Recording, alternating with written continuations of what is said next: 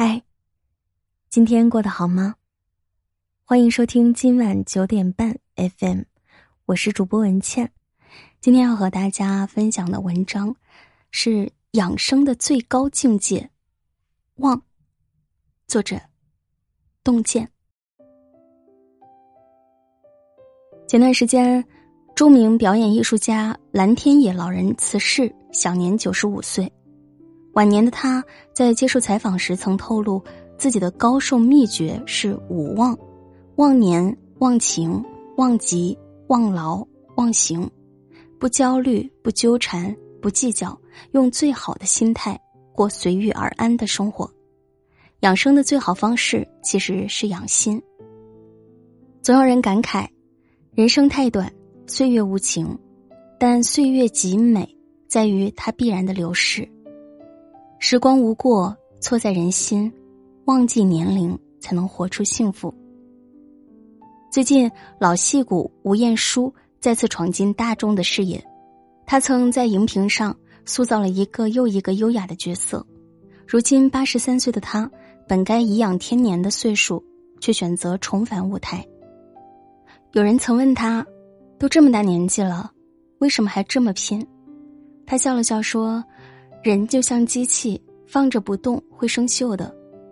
怀着好奇心，人才会年轻，有一个好的状态，生活和工作才会顺心。年岁有加，并非垂老，心境沧桑，方度暮年。我看过有人四十五岁开始考研，赶地铁时也不忘听课；也见过有人四十岁辞职创业，在深夜的街头憧憬着美好的未来。有句话说得好，所谓少年、青年、中年、老年，都只是个概念，生活才是自己的事，把日子过好才是最高级的生活态度。皱纹可以长在脸上，但不要长在心里。心若不老，每天都可以是生命中最年轻的一天。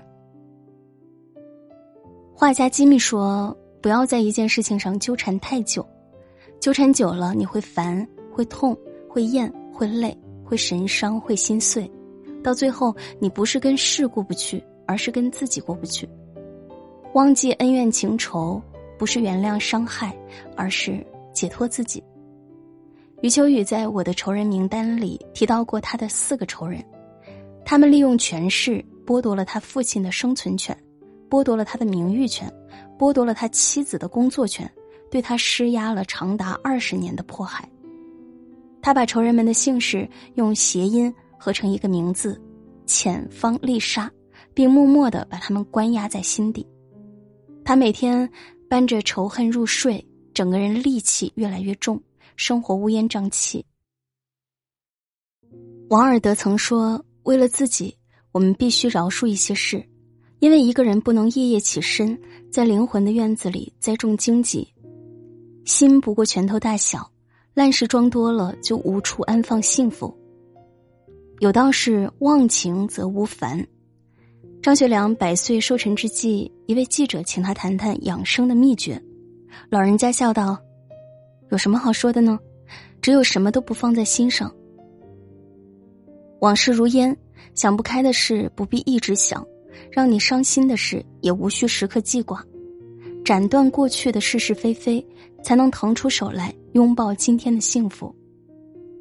季羡林先生在随笔《过好这一生》里讲过自己的一件事。有一回，他生了一场大病，但他不以为意，只当自己患的是很轻微寻常的选疥之疾。生死关头，当主治大夫准备给他发病危通告时，他躺在病床上，并没有愁眉苦脸、心情郁闷，反倒开心的和身边人谈天说地。住院四十六天，他没有一点消极情绪，甚至还有闲情写日记，将病中的所见所闻全都记录了下来。出人意料的是，季羡林最后竟顺利的度过了这次难关，被不少人感叹奇迹出现。据此，季羡林自创了一个三不的长寿秘诀，其中有一条就是不嘀咕，意思是忘记疾病，不自怨自艾，保持乐观愉快的心态。钟南山院士曾说：“最好的一生是自己。”一个人怎么处事，身体就会怎么表现。正所谓“百病由心生，百病从心治”。浮躁纷乱的生活中，良好的心态就是最好的灵丹妙药。世界日报曾报道过一位世界上最高龄的理发师曼西内利，他从十二岁就开始从事这份职业，工作时长将近一个世纪。理发店的老板说，曼西内利从没请过病假。一些年轻设计师膝盖痛、背痛，但他没有。他剪起头发来比二十岁的孩子还快，孩子们坐在那儿边玩手机边休息时，他还在工作。不仅如此，他还每天坚持自己洗衣做饭，从不让人帮忙。每当有人问他保养秘方时，他都会笑着告诉对方：保持忙碌，没有事情做就会让人变老。九十一岁高龄老人李少鲁也分享过同样的养生秘诀：不让自己闲下来。每天早上，他会出门锻炼一小时，回到家后开始读书、看报、练书法。闲暇时和老伴一起料理家务、侍弄花草。晚年的他，即便白发苍苍，精神依旧矍铄。俗话说：“头脑越用越灵光，身体越动越健康。”人一旦终日无所事事，就会在闲散中生锈。勤劳一日，可得一夜安眠。忙可以治愈一切矫情和焦虑，生活充实了，整个人自然神采奕奕。主持人汪涵曾说过：“一定要让你的内心丰富起来，你才可以跟世界对视。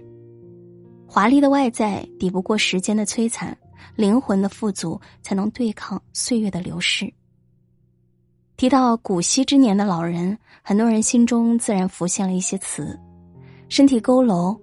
神情木然，行动不便。画家何多灵却给出了不一样的答案。